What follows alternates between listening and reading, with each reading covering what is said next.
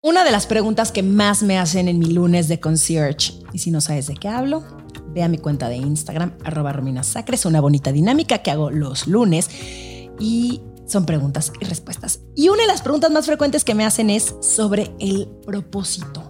¿Qué es el propósito? ¿Cómo lo encuentro? ¿Y cómo puede ayudarme este propósito a sentirme motivada?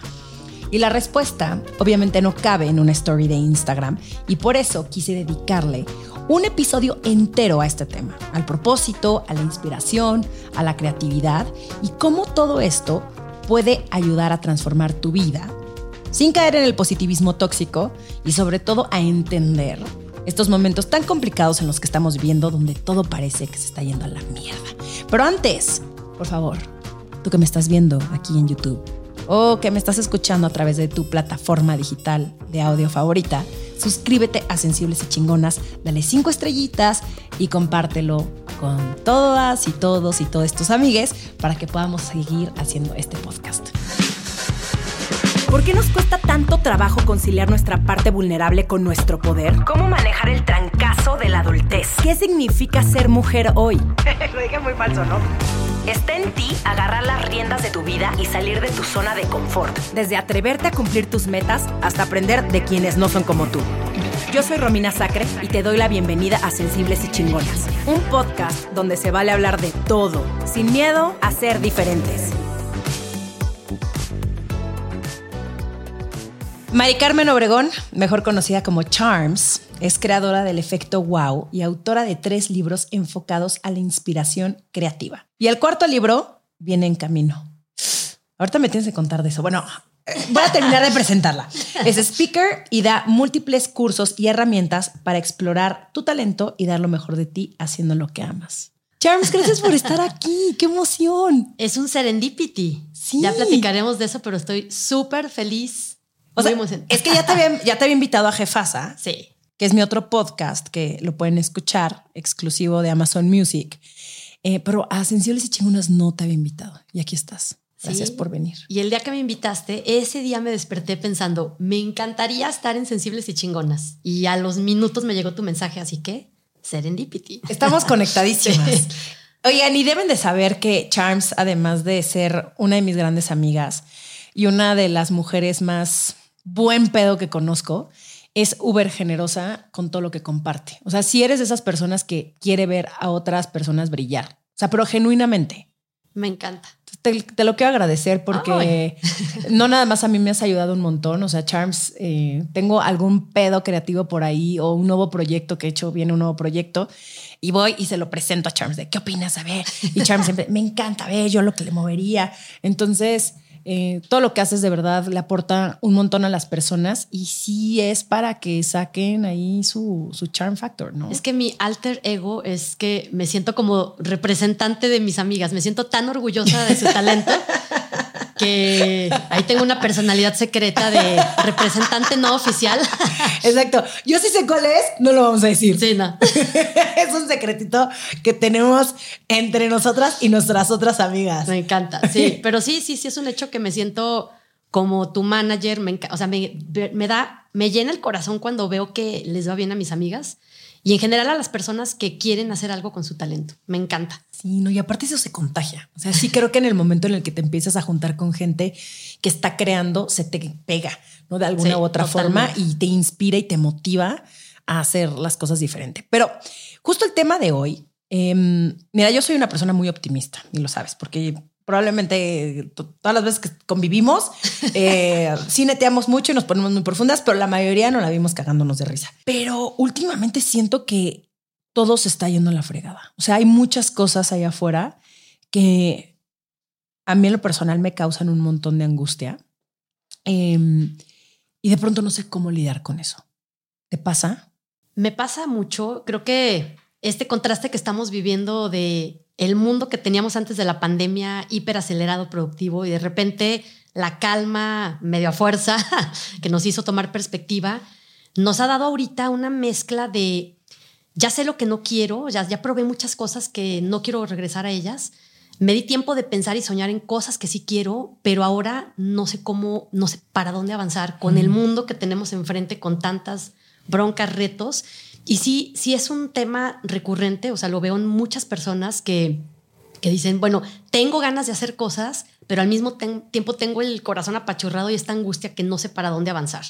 Entonces sí, sí es una emoción que nos está visitando todos los días en esta era, pero también pienso que es algo que para mí la insatisfacción, o sea, para mí esta sensación de agobio o de antes me gustaba una cosa y ahora ya, no me gusta tanto, siempre es una señal de que está abierta una puerta de evolución creativa que todavía no avanzas hacia allá. Entonces se manifiesta en tu vida a través de esa inconformidad, esa falta de motivación, ese me fascinaba y ahora ya es más, sientes que le estás poniendo como el cuerno a tus proyectos y a tu talento porque ya no te vibran, ya no te mueven de la misma manera. Pero es porque hay una evolución creativa. Me voy a dejar ir como hilo de media, ¿eh? porque a mí me fascina hablar de no, esto. No, no, no, no, por supuesto. O sea, yo nada más hago aquí mis anotaciones porque de pronto dices cosas que digo, claro, es cierto. O sea, sobre todo porque ahorita te quiero platicar un momento de mi vida donde me sentí así, pero. Me encanta. Mira, hay algo que ahorita me tiene súper enamorada y es que, número uno, cada persona existe tal y como es una sola vez en la historia. Esto ya lo revisé con personas de todas las creencias, de todas las religiones, y la forma que tú ves el mundo solo existe a través de ti. Por eso, a nivel creativo, a mí me gusta tanto empujar a las personas a que hagan cosas, porque lo que tú no hagas no va a existir. Entonces, traes un equipamiento de nacimiento, ¿no? Esos talentos naturales que vas desarrollando toda tu vida pero también tienes el tema del contexto. Cada experiencia que vives, cada persona que conoces, cada viaje que haces, le mete un matiz o un ingrediente a esa forma de ver el mundo. Por eso a través de tu vida nunca se te va a acabar la inspiración para empezar, porque en cada punto tienes suficiente como para crear bajo la perspectiva que tienes en ese momento. Lo que no hagas en ese punto de tu vida no va a existir después, ni siquiera a través de ti porque tu visión va a cambiar. Y esa es la insatisfacción que te habla y te mueve. Hoy puedes crear como solo tú lo puedes hacer y bajo la visión que tienes en este punto. Y cuando vas avanzando en tu vida, te vas llenando de estos otros matices que te permiten tener siempre una perspectiva nueva. Cuando no avanzas hacia, hacia allá, pues es cuando dices, ya no me gusta lo que hago. Claro, porque tu potencial creativo te está diciendo para acá acá hay algo nuevo que puedes hacer. O sea, ya terminaste de explorar esta parte de tu talento. Acá hay otra, hay una evolución. Y está en ti que quieras ir dando pasitos hacia allá. Y que podría sonar un poco contradictorio, ¿no? Porque, em, o sea, lo que tú planteas es que mediante este agobio y esta frustración es una oportunidad, pero muchas personas lo ven como, ya se me acabó, ¿no? ya no tengo nada más que dar. En vez de decir, Ah, tal vez solamente redireccionarlo. Sí, es, es, una señal porque si tú te pones a ver, si estuvieras persiguiendo los mismos sueños de Romina de hace 10 años. No, bueno. O sea, ya, ya, no se parece nada a lo que hoy quieres. Y qué bueno. Y qué bueno, exacto. También estas personas que se aferran muchísimo a lo que son y a lo que eran y que tienen pánico al cambio, digo, no mames, o sea, han de sufrir un montón, porque a mí lo que más me gusta es decir, qué increíble que hoy no puedan leer a la Romina de 33, ¿no? Con mi primer libro y a la Romina de 36 con mi segundo libro y que de pronto pasen 10 años y diga, wow, ¿cómo pude haber escrito eso? Ahora pienso esto y estar en constante evolución. Y, y regresando un poco a este agobio y esta frustración, porque eh, a mí me pasó justo, eh, hubo un momento de mi proyecto pasado de Romina Media, que era una revista digital y era un sitio web, etcétera, donde no me estaba dando lo que yo quería y estaba en constante. Uno me enojaba muchísimo conmigo porque no me daba los resultados que yo esperaba y al mismo tiempo no sabía exactamente cómo hacia dónde irme. Y yo sí soy de esas personas que si algo no me funciona, lo voy a tirar por completo. O sea, yo no voy a estar de, o sea, y no lo tiras por completo porque obviamente rescatas un montón de cosas que te funcionan para tu siguiente proyecto. Pero yo sí di un cambio totalmente opuesto. Dije, ahora vamos a ser sensibles y chingonas, ahora vamos a hacer un podcast, ahora vamos a hacer esto. Y es algo que siempre me agradezco. El hecho de no ser tan aferrada a, a las ideas hay personas súper intensas con es mi idea. Como si, como nadie me vaya a robar mi idea. Pero tampoco hace nada con esa idea. Claro. Mira, eh, yo te admiro muchísimo y siempre te presumo por ese paso valiente, porque yo pienso que de repente terminas siendo esclavo de tus propios proyectos cuando no te permites evolucionar. Y es la, la, peor esclavitud porque cuando tienes a alguien a quien echarle la culpa, dices, es mi jefe, es este trabajo, pero cuando es un proyecto creado por ti, si nadie te está obligando. Nadie. Y tú lo creaste y de repente estás ahí cautivo o cautiva de esa idea que ya no te vibra. Pero lo interesante es que tú siempre te llevas a ti contigo.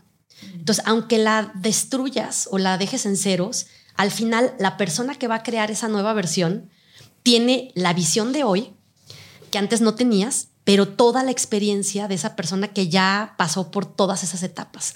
Entonces, por eso a mí me encanta que las personas justamente tengan esa libertad que yo veo en ti y que digan hoy que me inspira. Porque en cada etapa de tu vida tienes como un lienzo en blanco, que este es un súper cliché, pero la verdad sí ayuda a pensar.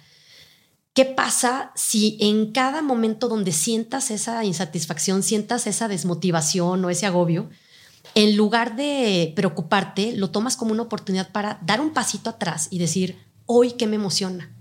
Hoy, si pudiera elegir de cero, si no tuviera ni aplausos ni juicios, ¿qué elegiría? ¿Para dónde me iría? ¿Qué me gustaría aprender? ¿Dónde me gustaría vivir? Porque nos vamos haciendo muchas anclas que no nos dejan volar. Y esas anclas las puedes desarticular conscientemente. En cada etapa puedes volver a decir, híjole, ¿qué me gusta? ¿Qué me mueve? ¿Y para dónde quiero construir la vida que hoy me emociona? Y con esa honestidad irte a explorar, porque a veces no tienes la evidencia, y seguro lo has vivido, de que la etapa que te estaba vibrando, no sabes si lo vas a hacer bien y no sabes si te va a ir bien. Entonces... ¿Cómo? Todo el tiempo, todo el tiempo, pero eh, es también, por lo menos a mí me emociona el no saber el resultado. A, mí, a mí lo que más me gusta de crear es, esa, es, es el, la, parte justo, el, el desde cero. El brainstorming, la lluvia de ideas, los diferentes escenarios, saber el nombre, el cómo. O sea, esa es como la parte que más me emociona a mí de probablemente todas las cosas que hago. Ya cuando lo hago y lo ejecuto, también me gusta obviamente el proceso. Claro. Pero el, el pre se me hace divertidísimo pues ojalá que muchas personas se inspiren en ti, porque yo ahí es donde noto mucho agobio. Mm. En, híjole, ya tengo todo esto construido y ahora, ¿cómo me doy la, pues, el espacio para crear algo nuevo que hoy me inspire, que hoy me emocione, sin, sin sentirme atado, ¿no? Yo me acuerdo que cuando yo di un brinco de una empresa a otra, yo tenía una empresa de eventos y nos íbamos súper bien, teníamos ocho años haciéndolo pero ya no tenía mi corazón completo. Y yo soy muy fiel a eso, de siempre estar en un lugar en donde me da emoción levantarme, en donde sé que estoy aportando algo valioso al mundo. Entonces, la transición, que no fue nada fácil, hubo un par de personas que me dijeron, oye, ¿vas a dejar todo esto que construiste durante ocho años? Sí, porque soy la creadora. O sea, si fui capaz de crear una cosa, soy capaz de crear otra. Entonces, no nos tenemos que aferrar a la invención o a lo que hicimos antes, porque lo que realmente estamos explorando es el potencial creativo que tienes. O sea, si de repente tu instrumento fue una empresa o tu instrumento fue otra, es eso nada más, es un instrumento y lo puedes dejar de un día para otro sin sentir que destruiste algo que habías construido, al contrario, te estás dando el permiso de experimentar y normalmente cuando no tienes evidencia te da muchísimo miedo pasar por ahí o dar, dar ese siguiente paso cuando es totalmente desconocido. Cuando yo quería ser eh, autora y conferencista, creo que es el que más trabajo me costó, porque no me salían las palabras de la boca. O sea, nuestra amiga Ana Victoria García fue la que me ayudó a estructurarlas como una frase que las pudiera decir, claro, porque yo me echaba un rollo que nadie quería escuchar. es que antes hacía eventos, entonces ahí aprendí lo que es el efecto wow y ahora sé que lo pueden aprovechar muchas personas. Nadie quería oír eso, era de hueva. Entonces no tenía el valor de decir soy autora y conferencista porque creí que necesitaba credenciales. Y lo interesante es que no las necesitas para empezar a explorar. Después te puedes preparar todo lo que quieras en eso que ya viste que te gusta. Pero al principio, pues el escritor se crea escribiendo y el speaker se crea hablando en público. Las primeras veces los vas a hacer probablemente no tan bien, pero es a través de la práctica que vas, número uno, confirmando ese camino y número dos, haciéndote mejor en lo que, en lo que ahora quieres construir. Entonces, ahora veo para atrás y digo, qué, qué bueno que no tenía conciencia de lo que estaba haciendo porque veo mis videos y me da muchísima pena. Veo lo primero... A mí también me da muchísima pena. Pero gracias a que no tenía esa conciencia de, de que no tenía experiencia, yo, valientísima, empecé y empecé y empecé. Y la verdad es que ahora lo veo para atrás y yo misma de repente me tengo que pellizcar para ver que sí soy yo la que ha estado viviendo todo eso. Y me gusta porque entonces le sirve de parteaguas a más personas.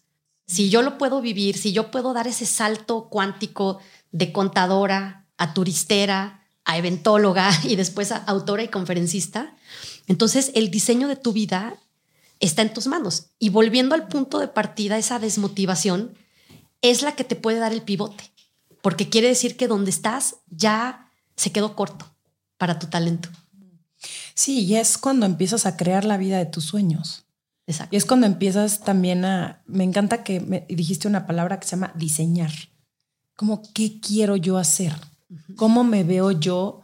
No nada más hoy, sino mañana, en los próximos años. a mí me cuesta muchísimo trabajo también proyectarme a ¿cómo te ves en cinco y en diez años? yo, güey, no mames, o sea, yo pregúntame cómo va a ser el próximo trimestre. O sea, yo como persona de recursos humanos, no, sé, la neta no sé si los de recursos humanos hacen esas cosas. Nunca he trabajado en una oficina, pero, o sea, por trimestre. O sea, yo funciono perfecto por trimestre. ¿Qué quiero los próximos tres meses? A mí me ayuda muchísimo el proyectarme un futuro, pero un futuro cercano, un futuro que por lo menos no, no en porque lo puedo controlar, no puedes controlar absolutamente nada, pero por lo menos puedo medio calibrar hacia los próximos tres meses. Pero el cómo yo diseño mi vida, con qué actitud me levanto todos los días y de pronto, ay, Charms, em, y lo mencionabas al principio, yo también siento de pronto, y este año también tuve una crisis personal muy fuerte, que estaba como a la mitad donde me jalaban ¿no? los dos lados. Por un lado, todo se acumuló en estos últimos meses. Creo que todo lo que no habían hecho en 2020 y 2021 en cuanto a chamba se juntó este año. Y por el otro lado, ya sé qué es lo que no quiero. Pero existe todo el tiempo esta pelea del, ¿me estaré perdiendo de algo? debería de aprovechar las oportunidades. Ahorita estoy en un pico de mi carrera. Entonces, ¿cómo logras tú balancear esos dos lados? O sea, ¿cómo de pronto empiezas a hacerte más responsable de tus decisiones para no quejarte? Me encanta. Mira, yo creo que el propósito tiene mucho que ver, porque es una palabra también muy peligrosa. Me encanta que hables de esto. porque todos creemos que la gente que admiramos tiene el propósito muy claro, como si fuera algo que vas y compras o un tesoro que abres y encuentras. Sí. Pero, Obviamente sí, 100%. Yo podría creer que Brené Brown tiene su propósito súper claro. O Liz Gilbert. O Liz Gilbert, sí. sí, O Chelsea Handler. O sea, es que son nuestras ídolas. Por hablamos de ellas como si fueran nuestras amigas. Algún día van a ser nuestras amigas. Y Reese Witherspoon. Para decretarlo y Reese, exactamente. Pero yo pienso que el propósito lo hemos malinterpretado. Yo siento que lejos de ser una meta a la que quieres llegar, para mí es algo que marca el rumbo de tu vida. Porque entonces, si tú tienes un sueño y te das permiso de tener un sueño que te asuste, que te rete, que te llene de vida, para que no te quedes nada más en lo que ahorita puedes hacer y que probablemente ya lo haces muy bien y por eso te empiezas a aburrir. Tienes que meterle esta variedad, este reto, para que y, ese reto te lo dan tus más grandes sueños. Pero fíjate qué interesante. Esos sueños, lo único que te dan es un rumbo. Si no los cumples, no pasa nada. Si nunca somos besties de Reese Witherspoon, no pasa nada. Lo único que va a pasar. Y así no, sí, Charles. Así, decretado. Sí nos, va a hacer mucho daño si no estamos. No, pero sí, sí, sí, sí, sí, perdón. El rumbo de tus sueños, ese es, esa es la joya de la corona. Porque lo que tú vas a empezar a ver es qué hace sentido con el rumbo hacia el cual yo quiero avanzar. Si llegas o no, no pasa nada, porque lo que se nos olvida es ensayar la emoción del sueño que quieres vivir. Tú esperas, o sea, ¿qué esperas sentir cuando seas mejor amiga de Chelsea Handler o de Reese Witherspoon? Y, y, por qué ellas, o sea, qué representan en tu vida ellas que quieres ser su amiga, ¿no? Entonces, la emoción del sueño, que es diferente, yo no estoy tan de acuerdo con el fake it till you make it, o sea, con el fingirlo hasta que lo logres, porque siento que parte de ti todavía no se la cree. Yo pienso que es mucho más sano decir, ¿qué, qué emoción hay detrás de ese gran sueño? O sea, en realidad, ¿por qué quisiera yo conocer a Reese Witherspoon? Te voy a decir mi razón. Es que sé que el alcance que ella tiene me permitiría tocar la vida de muchísimas más personas que las que ahorita tengo. Entonces, representa como ese boost que, pues ese trampolín que yo no podría llegar sola, ¿no? Entonces, si ese es el objetivo, tocar la vida de más personas, entonces, ¿qué puedo hacer hoy y mañana y pasado para sentir esa emoción desde donde estoy. Porque al irla practicando te vas haciendo mejor en ella. Y entonces no solo, este, este cliché también muy clásico de disfruta el trayecto, no solo el destino, mm. para mí lo que significa es ensaya la emoción. Según tú estás persiguiendo una vida que te haga feliz, pero te encabronas todos los días. Entonces, ¿por qué no empiezas por hacer todos los días cosas que te hagan más feliz? cosas que te pongan un poquito más de buenas. Por supuesto. Y ahí empiezas a ensayar, ¿no? Si en la mañana te despiertas de malas y no eres naturalmente optimista cuando abres los ojos, no pasa nada. Lo único es que identifica dos o tres cosas a lo mejor hacerte una bebida caliente, poner una música que te guste. O lo que tú recomiendas de no hacer nada durante 20 minutos o cuánto, una hora. Eh, ¿Cuánto, cuánto recomiendas tú? Bueno, lo que haces tú, lo que haces tú. lo que te levantas y no haces absolutamente nada durante ¿Cuánto tiempo? La verdad, si puedo, una hora. Si tengo menos tiempo, por lo menos 20 minutos de no tocar el celular. Es súper tentador, es una droga, yo lo sé. no, yo, yo, no yo nada más agarro mi celular para, o sea, porque ahí tengo mis meditaciones. Ajá, la alarma y empiezo mi meditación. Pero jamás en la vida me levanto y luego, luego agarro y WhatsApp y checo cero. Claro, porque ahí no le estás dando espacio a ese ingenio creativo, a esas ideas nuevas a llegar. Porque entonces, fíjate, si te das el tiempo todos los días de tener un momentito de optimismo deliberado, porque el optimismo es una disciplina, todo el mundo cree que hay personas más eh, positivas que cero, otras. Cero. Es un músculo. Yo sí la forzo durísimo. Yo también. Hay días, hay días donde de verdad amanezco con, no mames, o sea, qué hueva. Claro. Puta madre, tengo que hacer esto. Después digo, no, no, no, no, no, no. O sea, y no es positivismo tóxico, ¿eh? No. O sea, no es como de te tienes que sentir bien, sino más bien es, lo transformo. Digo, ok, gracias porque ya amanecí hoy y agarro mi, o sea, voy y abrazo a mis perros, este, o sea, como que empiezo a hacer estas cosas que me conectan a otra energía, a otro tipo de energía, en vez de quejarme, más bien voy, agradezco lo que tengo, eh, recibo el amor de mis perritos, o sea, como estas cositas chiquitas de la cortina y veo el sol, o sea, cositas que a mí me... Y eso inmediatamente me pone en otro estado de ánimo. Totalmente. Y luego queremos dar brincos muy grandes, ¿no? De, la angustia al entusiasmo y no. O sea, a lo mejor de ahí a lo mejor el primer brinquito es a la paz. Y a lo mejor aunque no esté brincando de emoción, ya no tengo tanto agobio o tanta pesadez, ¿no? Si todos los días lo practicas, y qué bueno que mencionaste el positivismo tóxico, porque yo soy enemiga de forzar a únicamente sentirte bien. Yo creo que te tienes que dar espacio para sentir. Si lo que estás sintiendo es esa desconexión, entonces nada más analízala dentro de esa quietud de la mañana, por ejemplo, ¿no? Porque siempre hay información. Hay algo que ya no te gusta que estás haciendo o hay algo que te está llamando hacia lo que todavía no avanzas. Entonces, son reflexiones muy bonitas. Y volviendo al tema del propósito, entonces, si cada día practicas cómo te quieres sentir, qué paciencia te quieres tener, cuáles son los grandes sueños que te retan, te asustan y que quieres tomar. Porque de repente a mi equipo les digo, vamos a hacer esto. Podría no hacerlo, pero lo voy a hacer porque quiero y puedo, ¿no? Entonces, de todo lo que puedes, ¿qué quieres? Y entonces sí, para mí el propósito va siendo un rumbo más que una meta. Y ese rumbo se va a ir modificando, va a ir evolucionando junto conmigo. Por eso hay algo que me fascina, que se llama la promesa interna. Es un concepto al que llegué gracias a ti, tú no lo sabes, pero tú me recomendaste un libro. Ah, a ver, ¿cuál, cuál, cuál? El de... Ay, se me fue ahorita el nombre. Era algo del, de, para escritores. Ah, Bird by Bird. Bird by, De- word by ah, word, exacto. No, Bird by Bird. Ah, Bird by Bird. De Anne Lamott. Ah, bueno, abajo de ese libro había una recomendación de otro. Fíjate cómo. Ah, ok. Y ese libro me transformó, de verdad, me dio el rumbo que me hacía falta a mí ahorita en este punto de mi vida.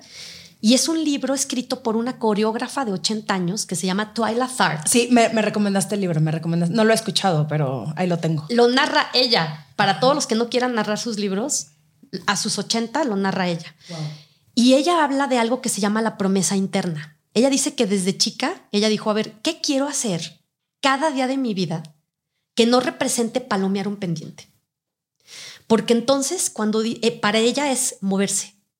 Uf. Sé que me voy a mover diferente. me vas a hacer, ya, ya nada más con lo que me estás diciendo me vas a hacer llorar porque eh, ¿cuántas cosas no hacemos durante el día que no nos mueven, no nos motivan, no nos está acercando a nuestro propósito? Es más, nos alejan a nuestro propósito, nos, nos desconectan de quién somos. Claro, y, y además, fíjate, qué, qué maravillosa conciencia. Ella decía, me voy a mover diferente en cada década de mi vida. Pero lo que sé es que siempre me quiero seguir moviendo. Entonces, mira, yo, a mí también me, pongo- me me pone la piel chinita porque entonces eso está todavía más arriba del propósito. El propósito va a ser un instrumento que te va a ir guiando en ese, en ese rumbo. Pero la promesa interna es lo más valioso a lo que puedes llegar porque es ese juego a largo plazo que juegas cada día de tu vida. Para mí, lo sigo deliberando, pero creo que lo que ahora tengo claro es que siempre quiero estar conectada con un proyecto que me llene el alma. Porque entonces no estoy casada con lo que hoy hago. Eso es el instrumento que hoy me permite vivir eso. Pero dentro de 10 años o 20 o 50, puede ser otra cosa. Bueno, quién sabe si llega a 50 años más, pero a 40 Charms, nunca no sabemos, sabes. no sabemos. Pero lo que sí sé es que eso es lo que me llena de vida.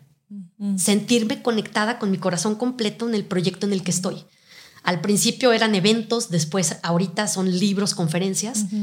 No sé, a mis 60, 70, 80 años no sé qué va a ser, pero ya no me preocupa porque sé lo que quiero hacer cada día de mi vida sin palomear determinado.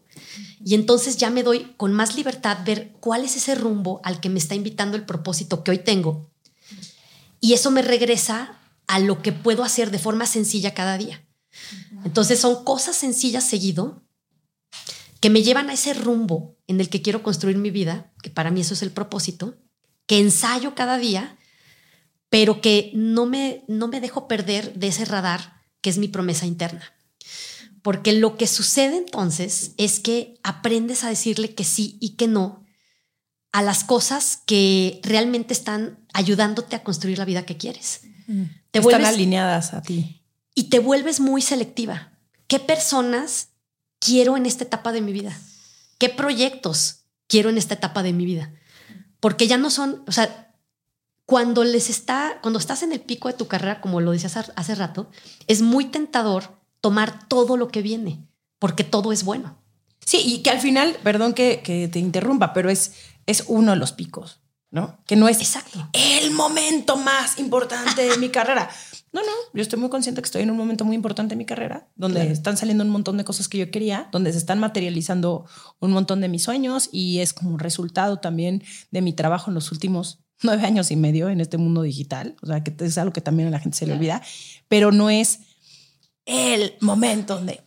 No, esa no es la vida. Vas a tener muchos otros picos. Y vas a estar otros momentos donde a lo mejor no vas a estar en un momento donde todo el mundo te está viendo, pero también son necesarios esos otros momentos. Y no significa que no estés haciendo cosas. Y no Claro. significa que no estés eh, conectando con tu propósito o que no estés alineado con lo que quieres. Es simplemente otro momento de tu vida. Y estoy muy consciente, Charms, que ahorita en este momento de mi vida sí estoy en un pico, ¿no? Porque estoy recogiendo los frutos de muchos años de trabajo, porque se publicó mi segundo libro, em, porque llevo nueve años y medio en este medio, en este, en este mundo digital. Eh, Pero no creo que sea, ¿sabes? El pico más importante de... Probablemente los últimos 10 años sí, pero espero tener otros picos en los próximos años y no necesariamente todo el tiempo voy a estar acá. O sea, va a haber momentos donde también voy a estar justo entendiendo qué está pasando, ¿no? Porque muchas veces, eh, y quiero hacer como una comparación eh, cuando me voy de viaje, que en el momento en el que estoy en, en otro país, en otra ciudad, estoy como tan asombrada por lo que estoy viviendo y por lo que estoy absorbiendo y por lo que estoy aprendiendo, que no me cae el 20 hasta después de unos meses. es como que después de tres meses empiezo como, como, a que, como, si mi, como si mi cuerpo lo interiorizara. Y, y, eso también va a pasar. O sea, cuando esté a lo mejor en, en este otro momento donde no esté en el ojo de todo el mundo en estas entrevistas, en, estas, en esta locura en la que he vivido los últimos meses, también voy a estar haciendo cosas y también voy a estar eh, encontrando inspiración en otros lados. Y también a lo mejor voy a estar pasando por estos momentos donde no sé ni siquiera hacia dónde voy, pero también ese es para mí también una oportunidad de decir esto es lo que quiero, esto no es lo que quiero. No sé, yo estoy en constante como nuestra amiga Renata Roa, que siempre estamos en crisis. Así estoy. O sea, siento que también las crisis son oportunidad de crear. Claro, porque al final de cuentas lo, o sea, lo interesante son las trayectorias, mm. no los picos y valles.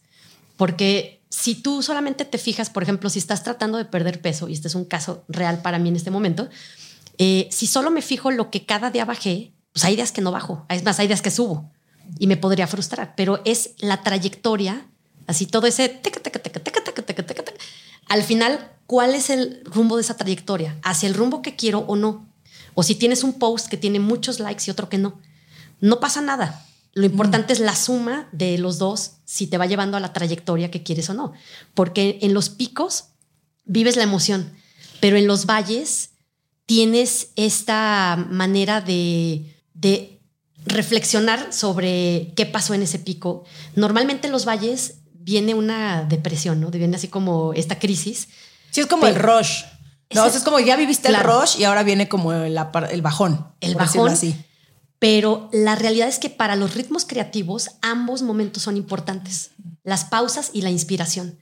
Porque si solamente quieres estar en la inspiración, te vas a desgastar. Si solamente estás en la pausa, te vas a deprimir. Entonces la mezcla o el ritmo es lo que te permite crear bajo tu mejor inspiración y entusiasmo y después darte ese espacio para reflexionar, para redirigir, para repensar hacia dónde lo quieres dirigir, pero sigues creando, como lo dijiste. No es que en ese momento no estés siendo creativo, al contrario, es parte de tu proceso creativo. Oye, regresando al tema de propósito, ¿cómo encuentra la gente su propósito? Me encanta la pregunta porque se nos olvida la herramienta más interesante que tiene el ser humano, que es la curiosidad. Cuando tú te pones a hacerte preguntas más inteligentes, más curiosas, eso te abre algo que yo llamo la observación creativa consciente. Cuando tú dices, no sé qué me gusta, me siento desmotivada, no sé cuál es mi propósito, si te fijas esas preguntas te constringen, ¿no? Te, te, te, te dan para abajo. Si las cambias, esas mismas, por preguntas que te abran la curiosidad, por ejemplo, ¿qué me llama la atención hoy? ¿Qué programas me gustan? ¿Qué personas me motivan? por dónde hay ahorita un interés que antes no tenía. Esas son preguntas que te expanden, te abren la curiosidad. Y entonces, si tú te das a la tarea de crear este nuevo hábito, de practicar en conciencia la atención, o sea, darte, voy a decir algo redundante, pero poner atención en lo que te llama la atención. Aunque parezcan cosas sencillas, ¿qué te gusta comer ahorita? ¿Qué compañía? ¿Qué cursos? ¿Qué contenidos buscas? porque ahí hay información de dos cosas. Uno, hobbies que te llenan el alma, porque no todo es monetizable, ¿estás de acuerdo?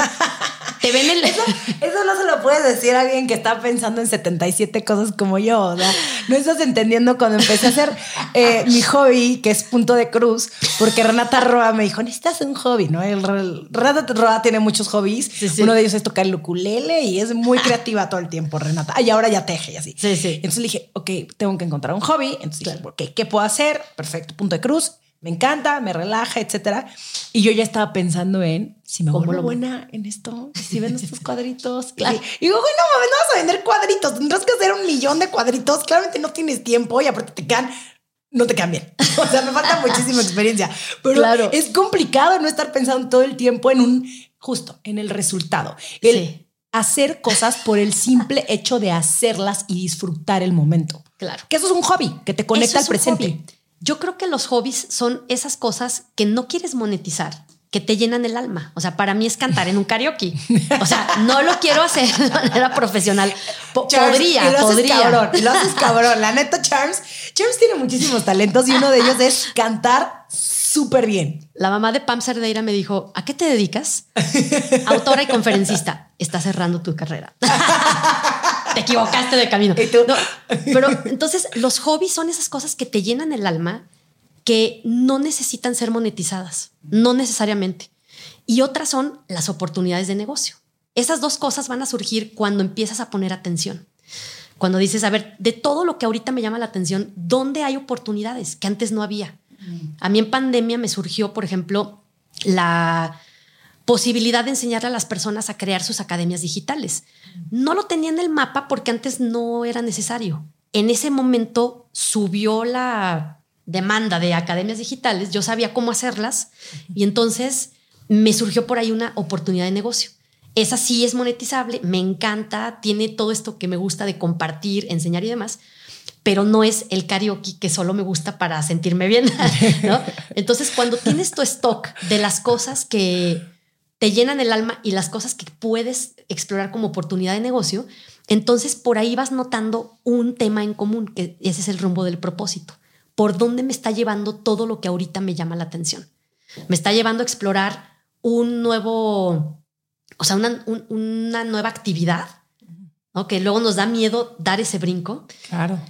O me está llamando a aprender algo que no sé ahorita. A lo mejor tengo que tomar un curso de algo, a lo mejor quiero ser chef y lo voy a empezar a explorar, aunque ahorita no sepa nada, pero es algo que me llama, ¿no? Es un ejemplo. Y al explorarlo te vas a dar cuenta si sí o si no. A mí el tema del propósito me llamó mucho la atención durante la pandemia a raíz de que un grupo de personas de la tercera edad me invitó a dar una conferencia para personas de la tercera edad que se habían quedado sin trabajo durante la pandemia y que por primera vez en décadas se estaban preguntando, ¿para qué soy bueno? Ya no me acuerdo.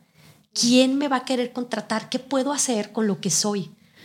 Y sorprendentemente veo que son personas súper comprometidas, están empezando negocios, están escribiendo sus libros, están siendo una inspiración de, para redefinir las décadas. O sea, lo que significa entrar a los 50, entrar a los 60, entrar a los 70, en otra plenitud, en otra conciencia. Entonces, para mí, el platicar con ellos me hizo despertar en la necesidad que tenemos todos de explorar ese rumbo, ese propósito. Mm. Volver a conectarte con tus talentos, con lo que te hace vibrar y poner atención. Se nos olvida poner atención y por ahí están mis consentidos, los serendipities. Mm. Estas cosas inesperadas pero afortunadas son la consecuencia de poner atención. Porque las cosas buenas, todos estos picos, no le pasan a las personas afortunadas, le pasa a la gente curiosa. Las personas que son capaces de ver una oportunidad donde nadie más la ve. Las que son capaces de darle la vuelta a un reto y de reinventar algo que acaba siendo todavía más maravilloso. Entonces, esas no son cosas de suerte. Son cosas a las que te lleva tu curiosidad. Entonces, los serendipities, estas cosas inesperadas pero afortunadas, para mí, y de eso se trata el libro que estoy escribiendo ahorita, el cuarto, se trata de cómo ponerte en la proximidad de la oportunidad. Porque para ti es aclarar o clarificar esto que estamos diciendo, qué me llama la atención ahorita, que eso me puede dar indicios del camino de mi propósito y luego explorar con esa claridad, porque ya no me desparramo, ya no me voy por todos lados, me voy por el rumbo que me emociona y lo empiezo a explorar. Y al ir avanzando en ese rumbo con curiosidad, vas a empezar a notar personas, ideas, oportunidades que probablemente ya hubieran estado ahí, pero que si no hubieras estado poniendo atención no hubieras notado. O sea, sí hay cosas que llegan aparentemente de la nada, pero llegan porque estás en la zona de la oportunidad, porque de alguna manera lo quieres, lo estás buscando. ¿Qué es lo que llaman eh, ley de atracción? La ley de atracción ¿Sí? ¿Sí? pero a mí me gusta verlo más como una ciencia, no como algo accidental que solo le toca a unos cuantos afortunados, sino como una habilidad que tiene toda persona para empezar a notar lo que ya está en su entorno. Este es el experimento de las mariposas amarillas, se trata de eso. Si yo decido ver mariposas amarillas, las empiezo a notar. Y tengo historias muy chistosas con eso. El, el esposo de Mercedes Palomar, de Lady Multitask, un día hablando por teléfono con ella me dijo, te voy a pasar a mi esposo. Y me dijo, Charms, no funciona. O sea, llevo buscando mariposas y no las encuentro, no las veo. Entonces le digo, a ver, no tienes que forzarlo. O sea, tú ya le diste esa instrucción de claridad a tu mente. Déjalo, ponte a hacer otra cosa. Y me habla como a los 10 minutos. Me dice, ¿qué crees? En cuanto colgué contigo, las empecé a ver. No me acuerdo si su hija tenía un vestido con mariposas o si había libros que tenían mariposas, pero se volvió un fan de la observación creativa consciente porque el punto de partida es la claridad y después la contemplación. Entonces, te das cuenta cómo otra vez está en juego la inspiración y la pausa. Tú pones el rumbo, pero luego contemplas. O sea, quieres conocer a Reese Witherspoon y vas a hacer a lo ya mejor. la conocí. ¿Sabes qué? No me acordaba que ya la había conocido. Ay, pero no, a ver, o sea, me tomé una foto con ella y con Sofía Vergara cuando vinieron a promocionar su película. Y ya no me acordaba. Ah, ya no ¿ya me acordaba que tenía ahí una foto donde salgo pésimo, aparte, salgo como. Un grado de separación. No, ojalá, no. Pero conocerla, conocerla. Co- Pero, sí. pero eh, sí, o sea, todo, todo lo que dices me hace todo el sentido del mundo porque ahí es cuando realmente empiezas a creer que la vida sí está llena de magia. Y yo sí lo creo. O sea, genuinamente, pero porque estás siendo proactiva. O sea, no estás nada más sentada en tu casa esperando a que te lleguen las oportunidades y que alguien te busque y que alguien te diga, oye, me encantaría que escribieras un libro. Y, o sea, no, es, tú estás haciendo tu chamba y a la par que estás haciendo tu chamba, y esto puede ser no solamente chamba, chamba de que de trabajo profesional, sino tu chamba personal, es Claro. cuando realmente te empiezan a llegar las cosas más padres. Pero porque estás siendo esta persona como amiga de la vida, ¿no? O sea, a, mí, a mí me gustaría decirle como, eh, como que estás fluyendo con la vida y, y estás siendo también partícipe de, no nada más estás esperando, creyendo que, que pues te lo mereces y que entonces este pensamiento mágico y pues ahorita que me llegue todo lo que me tiene que llegar. No, mana, o sea, tener la vida que tú quieres es un chingo de trabajo. Yo creo que le acabas de decir algo súper, súper clave. En este proceso de tener la vida que quieres, de encontrar tu propósito, de toparte con serendipities, todo empieza en la claridad, pero en esa claridad hay algo muy importante. Hay que ser vocal con nuestros sueños. Porque si tú no hablas de lo que quieres, ¿cómo voy a saber yo para abrirte una oportunidad? Y te voy a contar la historia más serendipitosa que tengo. Una amiga en el 2008 hablábamos de los sueños, ¿no? Y lo que yo quisiera y los sueños locos. Y ella dijo, ella se llama Christine Mutzenbecher, ella nos contó que ella quería ir a las Olimpiadas de Beijing, que eran en 2008. Total que se ofreció hasta de voluntaria gratis y nadie la contrató. Un año después me ofrecen a mí irme a China, pero a otro proyecto que es la Expo Universal. Es súper relevante también, es, un evento que se hace cada cuatro años, ahí se inauguró la Torre Eiffel, por ejemplo. Y yo dije, es, ese es el tipo de oportunidades justo que son muy tentadoras, pero algo no se sentía bien. Algo no me... Sí, dejaba- como te emociona el viaje a China, pero ay, como que... me ay, tenía no. que ir a vivir dos años ¿A China? a China para construir el pabellón mexicano en el Yo que no voy a decir nada al respecto, me voy a callar. Entonces, pero al mismo tiempo era una gran oportunidad y como digo que no. Entonces dije que sí, pero yo adentro de mí sabía que no era algo que yo quería hacer. Pero me sentía como poniéndole el cuerno a mi talento. ¿Cómo voy a decir que no? Es una gran oportunidad.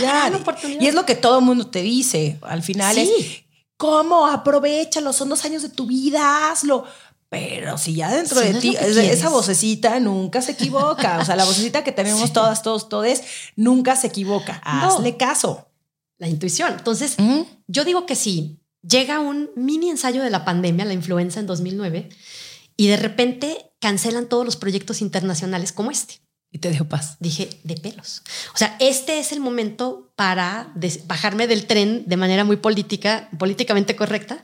Entonces les hablo y les digo, oigan, ya no voy a ir yo, pero yo no quería dejar un problema. Entonces recomendé para cuando se retomara, la primera persona que se me vino a la mente, obviamente, era esa persona que había sido vocal con su sueño.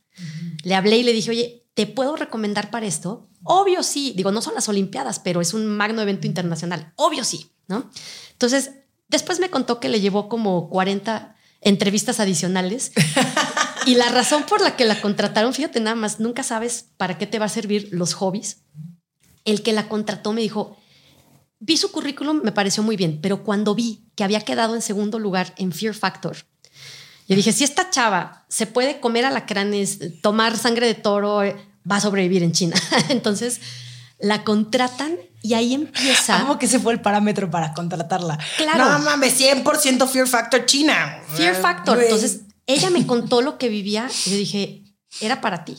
Entonces, de alguna manera intercambiamos proyectos de vida porque de ahí ella empieza un caminito de expo tras expo, acaba siendo la contratada directamente por el comité de la Expo Universal. Ella vive ahorita en Dubai.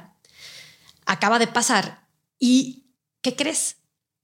La Expo Universal es la antesala de las Olimpiadas. Wow. O sea, todas las personas que trabajan ahí. O sea, todo lo llevó a su sueño. Pero esta es la parte más guau. Platicando con ella me dice, ya no lo necesito. O sea, todos estos años he estado viviendo lo que yo esperaba vivir en ese sueño de las Olimpiadas. Entonces, si lo hago o no, es casi para ponerle palomita, pero ya no lo necesito. Entonces, qué liberación. Por eso creo que el camino de los sueños, el camino del propósito, se trata de ensayar la emoción en cada punto en el que estás, sacarle ese máximo provecho y ver qué otras puertas te va abriendo. Porque al final probablemente vas a acabar en el sueño o más allá, pero ya no lo necesitaste para todo lo que tú querías vivir. La emoción detrás es maravillosa. Y digo que intercambiamos proyectos de vida porque ella me heredó un evento que se llama Expo Management. Yo lo operé, en ese tiempo tenía mi agencia de eventos, y uno de los que nos ayudaron de como multifuncional a cargar cajas y todo esto, me regaló un libro de uno de los ponentes, de Tom Peters. Lo abro y la única palabra que podía ver ahí era la palabra wow. Entonces ahí es donde decidí, uno de los puntos en donde decidí, quiero hacer algo con esta palabra. No sé por qué me está brincando de esta manera, no la inventé yo, pero me está llamando. Entonces hay que poner atención, hay que ser vocal con nuestros sueños, porque cuando tú volteas para atrás dices, ¿cómo se entretejió esta historia? Está como de película. Si nos hubiéramos puesto a planearla, no se hubiera podido, pero aquí hay dos cosas interesantes. Las dos supimos reconocer lo que sí era y lo que no era. Yo ahora lo veo que ese proyecto nunca era para mí, llegó a través de mí, pero siempre fue para ella, porque fue vocal con sus sueños. Y aprender a disfrutar cada punto que te lleva en ese camino del propósito, porque haciendo un resumen de todo lo que te acabo de platicar, hoy ese sueño que tienes, ese grandísimo sueño que casi parece inalcanzable, lo está vibrando tu yo de hoy, tu visión creativa de hoy.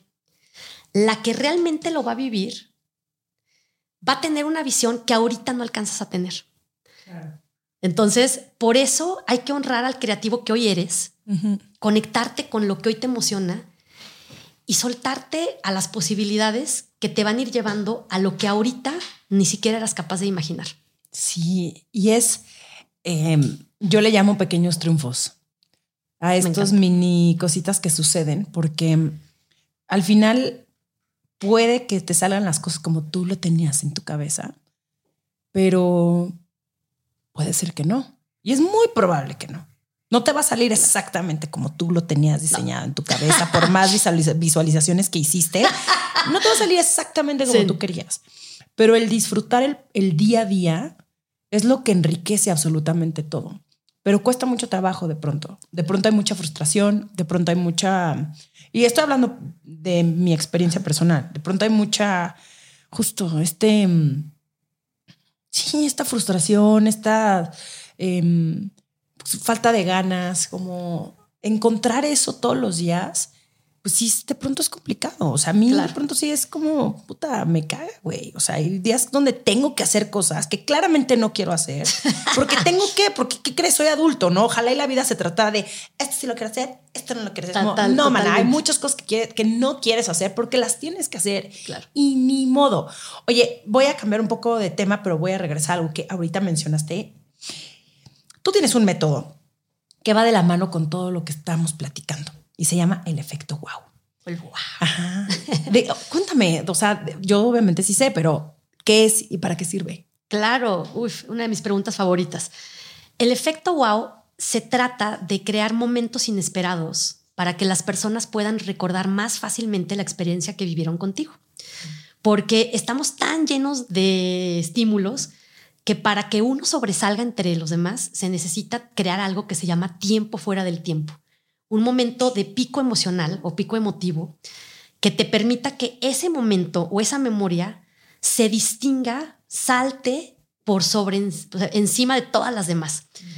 Porque estamos acostumbrados a vivir todo lo que tenemos en la vida, por muy bueno que sea, termina, si no tiene novedad, en algún momento termina por convertirse en paisaje. Lo cotidiano no es malo, pero ya no te sorprende, ya no, ya no te llama la atención. Entonces, si tú quieres volver a crear algo en la vida de las personas, si tú quieres crear en tu negocio o incluso en tu vida personal algo que se convierta en una memoria para siempre o en una, o en una historia que contar, lo tienes que o lo puedes diseñar deliberadamente. Yo me empecé a dar cuenta de esto cuando tenía mi agencia de eventos, porque me llamaba mucho la atención por qué si todo estaba bonito, las personas solo recordaban ciertos aspectos. Los demás los disfrutaban, los vivían, pero solo se acordaban a través del tiempo de algunas cosas que los hacían sentir especiales o que tenían un elemento inesperado. Entonces, ahora no solo veo que se puede aplicar a un negocio, sino también se convierte en una filosofía de vida. ¿Cómo haces especial ciertos momentos? Esto es muy importante, porque si todo es especial, nada es especial. Entonces, no hacer nada es casi lo mismo que hacer demasiado. El balance es lo interesante. Si yo te sorprendo y luego te doy espacio para que disfrutes esa sorpresa, entonces se va a quedar mucho más allá en tu memoria que si siempre te estoy sorprendiendo. No, no, no, no, no. Y qué cansado, cansado, también. exacto. Y ahí es positivismo tóxico. Ahí es positivo. donde todas y cada una de las cosas que te suceden durante el día es una experiencia instagramiable. Yo no sé dónde vivas. No, exacto. Disney. Exacto. vives en Disney, ahí duermes, comes, te levantas, o sea, vives en un castillo. Exacto. Nadie tiene esa vida, absolutamente nadie. No, y qué cansado, nadie, o sea, es como si quisieras comerte en un solo plato todas las comidas que te gustan en tu vida. No, nadie quiere eso. Quieres saborear, quieres paladear.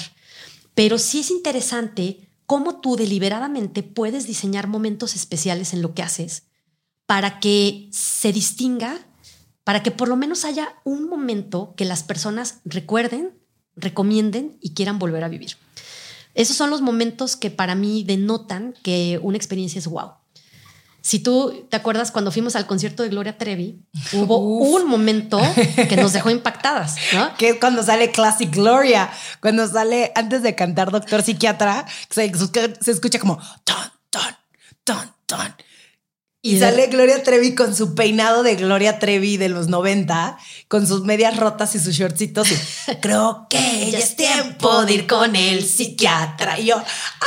O sea, sí, Es ahí que- neta la gente se volvió loca, claro. Porque tiene dos componentes de to- del efecto wow. Le da a la gente lo que espera. Ajá. O sea, Claro. no se podía ir sin cantar esta canción. Novio. pero te la da de una manera totalmente inesperada. Entonces, esa mezcla de te doy lo que esperas de mí, pero al mismo tiempo te sorprendo de alguna manera, esos son los momentos poderosos. Y los puedes aprender a diseñar dentro de tu podcast, dentro de tus redes, de, a, a lo que sea que te dediques, le puedes meter estos momentos. Sobre todo, hay un momento muy importante que es el inicio. Yo le llamo la alfombra roja de las experiencias, porque es donde las personas tienen mayor expectativa de ti, ¿no? De qué se trata este podcast o de qué se trata este negocio, qué tipo de comida hay en este restaurante. Ese primer contacto es el equivalente a la alfombra roja de los Óscares. Es en donde tú puedes hacer sentir a la gente que está llegando a un lugar especial, donde va a ser reconocido, Claro. donde va a ser escuchado, visto, etcétera, ¿no? Ahí acudes a las emociones universales que toda persona quiere vivir en una experiencia. Entonces, la verdad es muy divertido. Ahí puedes sacar a jugar a tu yo creativo para decir cómo es lo que hoy hago y dónde puedo poner, no demasiados, pero sí algunos puntos de alta emotividad para crear, y esto es lo que a mí me emociona más, cada día de tu vida o en cada, si tú lo quieres ver a más largo plazo, cada semana de, de tu proyecto, tienes en tus manos la posibilidad de generarle a alguien un momento que se va a quedar para siempre en su memoria. Mm. ¿no? Entonces, ¿qué? Eh, creo que ese significado es parte de lo que hablábamos antes, del propósito. Ya no es hacer por hacer, es hacer algo que tú sabes que va a ser especial en la vida de alguien más. Esa, trascendencia la estamos buscando más que nunca. Porque eso, el salir de ti, ya es para mí el tipo de plenitud más sostenible. Primero son cositas que te hacen sentir bien. El cafecito en la mañana, la musiquita. Después es buscar estas cosas que te emocionan, de las que hemos hablado, pero al final del día, lo que te va a dar más plenitud de manera sostenida es hacer algo especial que marca la vida de alguien más. Sí, que no se trata solamente de nosotros, sino de las demás personas. Sí. Y creo que eso también, al menos por lo que digo, porque te conozco y por lo que me platicas, tu propósito está muy conectado a eso. Claro. A cómo, no solamente cómo le ayudas a las personas a encontrar este efecto guau en sus vidas, sino también el, sí, el, el, tú dejarte sorprender, ¿no? Por la vida. Es como estar en constante descubrimiento de nosotros mismos, pero también muy alineados con la vida. Y yo creo que cuando estás en esa frecuencia, por más este hippie Illuminati que se escuche, de verdad sí te pasan las mejores cosas. Yo estoy totalmente de acuerdo con eso. ¿Sabes qué? Creo que el... Cuando la angustia... Te, despiertas un día con angustia, con pesadumbre y demás, la fórmula más fácil para cambiar ese estado es cambiar el enfoque a la contribución. Eso lo aprendí yo de la persona que más admiro y que más ha marcado mi vida personal y mi negocio, que es Luis Hay. Cuando yo empecé esto fue porque tomé un curso que me enseñó a escribir un libro en su, en su empresa. Y me acuerdo que ella recomendaba, enfocado a las conferencias, pero yo lo enfoco a todo. Si te vas a subir al escenario y estás súper nerviosa, no te pongas a pensar en ti, porque eso es lo que te hace sufrir. ¿Cómo me veo? ¿Cómo sueno? ¿Qué dije? ¿Me tropecé con el tacón o no? Mejor enfócate en qué voy a decir que pueda tocar la vida de alguien hoy me voy a divertir, me la voy a pasar bien, pero sobre todo, si puedo decir algo hoy que le ayude a alguien a tener un mejor negocio, a tener una vida más plena, a tener una salud más próspera, ya, o simplemente ser buen, buen pedo, ¿no? En la vida en general. Es como de, güey, la vida no está en contra de ti, brother. Como Exacto. relájate un montón. La persona que trabaja en una aerolínea, créeme que no está ahí para hacerte la vida miserable. Exacto. Eh, ¿Cómo le puedes hacer tú? Y, y cuando empiezas a cambiar esta energía, una vez más, por más este hippie que se escuche, eh, de verdad, esta gente hasta reacciona distinto contigo. O sea, cuando tú llegas en una, en una actitud eh, prepotente, negativa, de, ay, es que no puede ser posible que me hayan hecho esto, en vez de, hola, oye, quería ver si tú me puedes ayudar. Estoy teniendo este problema y te apuesto que va a ser totalmente distinto. Claro. Totalmente distinto. Sí, porque la forma de abordarlo cambia dramáticamente la experiencia. Si tú llegas con pleito, vas a tener pleito. Si tú llegas con contribución, vas a tener contribución. Yo te he dicho a ti que tú me haces el día todos los días. Ay, Charles, Charles es mi mayor porrista. Te juro que es lo máximo. Cada vez que te ves como, me encantó el video. Sí, yo, qué bueno que Charles está al pendiente. Todas las demás no les importan mis redes sociales. Nada, no es cierto. No, a mí me encanta porque justo siento que tienes estas ganas de hacernos reír, de hacernos pensar, mm, de contribuir. O sea, cada vez que veo que sacas lo que sea, ¿eh? un curso, un podcast, lo siento y lo veo que está hecho con muchísimo amor, con muchísima pasión, con ganas de mejorar la vida de personas, de perritos, de, de, de verdad, sí tienes ganas de dejar el mundo mejor a través de tu talento, a través de tu charm. Muchas gracias. Entonces, cuando, cuando yo me siento a lo mejor menos bien, esta es una pregunta que me han hecho mucho a través de mi vida. ¿Cómo le haces para estar siempre feliz? La verdad es que no estoy siempre feliz lo practico mucho. Entonces me he hecho muy buena en que mi naturaleza no sea irme al drama, sino irme al optimismo sin que siempre tenga que estar ahí, ¿no?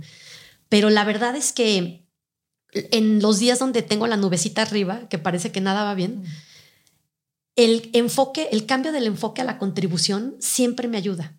Como a salirme de mí y decir, a ver, a lo mejor no tengo ganas de hacer esto, pero si lo hago, ¿de quién se va a beneficiar? ¿A quién le voy a sacar una sonrisa, una carcajada o qué parte del día voy a hacer mejor para alguien? Y entonces eso te regresa a, sentirte valioso. Para mí la creatividad, por eso me gusta tanto, es el camino más corto a la plenitud.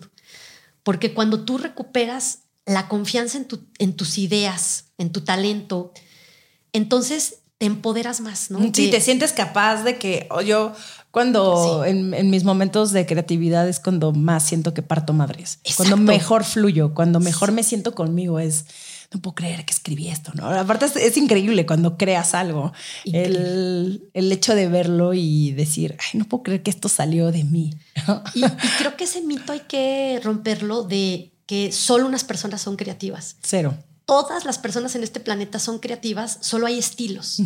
Hay personas que se, se llaman creativos clarificadores, que son personas que siempre les van a decir negativo, no creativo, porque su forma de explorar su creatividad es a través de visualizar todas las posibilidades de prevención y riesgo. Son esos Imagínate, así como unos son buenísimos para generar ideas. Entonces, amo. O sea, no es que seas la peor persona y una persona negativa que siempre se va al peor escenario. Eres creativo. Clarificador. Hay que reivindicarlos. Porque ellos te van a decir lo que nadie más ve. Y eso estaba increíble, también. Porque se necesita ese tipo de personas también en este mundo. Cada vez que abren la boca te libran de una bronca. Entonces los necesitamos. El típico perfil creativo es el ideador que probablemente somos tú y yo, o sea, los que generamos muchas ideas, pero muchas veces nos cuesta trabajo aterrizar. Entonces, el tercer perfil creativo se llama desarrollador, que mm. es el que toma la idea propia o de alguien más y la hace factible, que esto es bien importante porque a veces empezamos en una creatividad restringida o limitada, ¿no? Empezamos como a crear desde lo que se puede. Y no, hay que crear desde lo que te emociona y después llegar a una versión factible. Sí. Porque es muy diferente. Y el último es el implementador, el que toma acción. Entonces. El que soluciona. El que soluciona, el que ya fue a pedir el permiso, el que ya investigó, ¿no? Entonces, si tú combinas esos cuatro perfiles, te vas a dar cuenta que encajas en uno o en dos. Y entonces yo quiero que toda persona en este planeta recupere esa posibilidad de sentirse valioso a través de, de su creatividad, que explore esos escenarios a través de su talento en donde mejor se desenvuelve, en donde más brilla, en donde más feliz se siente y en donde más valor puede aportar. Porque luego terqueamos mucho por donde no. Suelta las cosas que, en donde no te sientes al 100 sí. y mejor explora lo más valioso que puedes dejar en este planeta. Haru, Haru Escárcega, Haru La amo. Eh, me encanta que hace esta Em, como este ejercicio donde tú te haces una pregunta y después conectas y dices, ¿cómo me siento? ¿Pesado o ligero? Ah, y, es de verdad muy mágico porque al final, eh, ¿cómo me siento yo haciendo este proyecto? ¿Pesada o? No, a ver, por, puedes sentirte demasiado ligero, eso no significa que va a ser fácil o que todo te va a salir a la primera, pero al menos como que ahí te sientes cómoda, ¿no? Y cuando sientes que todo el tiempo es una lucha constante, yo también digo, güey, qué pinche necesidad. O sea, no hay necesidad, no hay necesidad, la verdad. O sea, también hay que ser muy honestos y creo que es aceptar tu principio de realidad cuando algo o alguien no te está dando lo que tú esperas, ¿no? Y, decir, yo me voy a retirar aquí, eh, aprendí lo que tuve que haber aprendido, bueno, probablemente van a caer, me van a seguir cayendo 20, pero hoy yo voy a decidir distinto. Y eso es algo que se nos olvida, que todos los días tenemos el poder, el poder de decidir qué es lo que queremos y cómo queremos ver la vida y si no la queremos hacer miserable o si no la queremos hacer eh, feliz y, que, que podamos aprender y podamos inspirarnos. Charms, ya vamos a cerrar. Pero, por último, ¿qué pesa más? ¿La motivación o la disciplina? Uy, qué buena pregunta. Es que yo soy fan de las dos. Creo que la motivación es una disciplina. O sea, creo que no es un, una característica de unos cuantos, es algo que se practica. Entonces la motivación no tiene que ser vista como esta zanahoria que si no la tienes te dan un guamazo por atrás. O sea, la motivación no es el premio y el castigo. La motivación es irte más profundo a por qué quiero lo que quiero. Para mí, el fondo de todo es la curiosidad. La motivación es cómo me siento curioso con mi propia vida, cómo me siento curiosa con mis posibilidades, pero si tuviera que escoger una de las dos, para mí es más importante la motivación, porque eso me va a dar probablemente lo que pues lo que me va a permitir construir una disciplina. ¿no? Me cuesta trabajo porque yo soy un poco de las dos. soy una creativa muy estructurada, pero... es que yo no. o sea, me da risa porque a mí la disciplina me cuesta un montón. Es algo que pues he, tenido que aprender casi casi aguamazos. No aguamazos, a ver, no, no, no, no, no hay, no hay violencia en este, en este pedo. O sea, fue como metafóricamente hablando. Pero sí me cuesta muchísimo trabajo la, la disciplina yo, yo podría decir que para mí, al menos a mí, lo que me ha funcionado es la motivación. O sea, la motivación es lo que me empuja a hacer las cosas. No necesariamente como deberían de ser, ¿no? Este, Como alguien más me dijo que debería de ser, pero, pero que al final terminan saliendo, sí, una maraña ahí en el intermedio. Claro. Tal vez no hay mucha estructura ahí, pero se terminan haciendo. Entonces. Eso, eso me encanta porque para mí es el camino de la exploración. Mm. Y regreso a la curiosidad. El tema de la pasión es muy sexy, pero es muy escandalosa. La curiosidad es más calladita, pero es súper poderosa. Te va llevando en el camino de tus más grandes sueños, en el camino de tu propósito y en ese constante contacto de quién quieres ser, cómo le hago para construir la vida que quiero y cómo disfruto lo que hoy es. Me encanta. Charms, ya se nos acabó el tiempo. Qué sea. Se me pasó eh, volando. Se me pasó volando. No, y obviamente cada una de las cosas que dices siempre me deja reflexionando un montón. Eh, Sabes que te aprendo todos los días que me meto a tus redes, cada que platicamos, cada que neteamos, cada que se nos ocurre algo, cada que peloteamos ideas.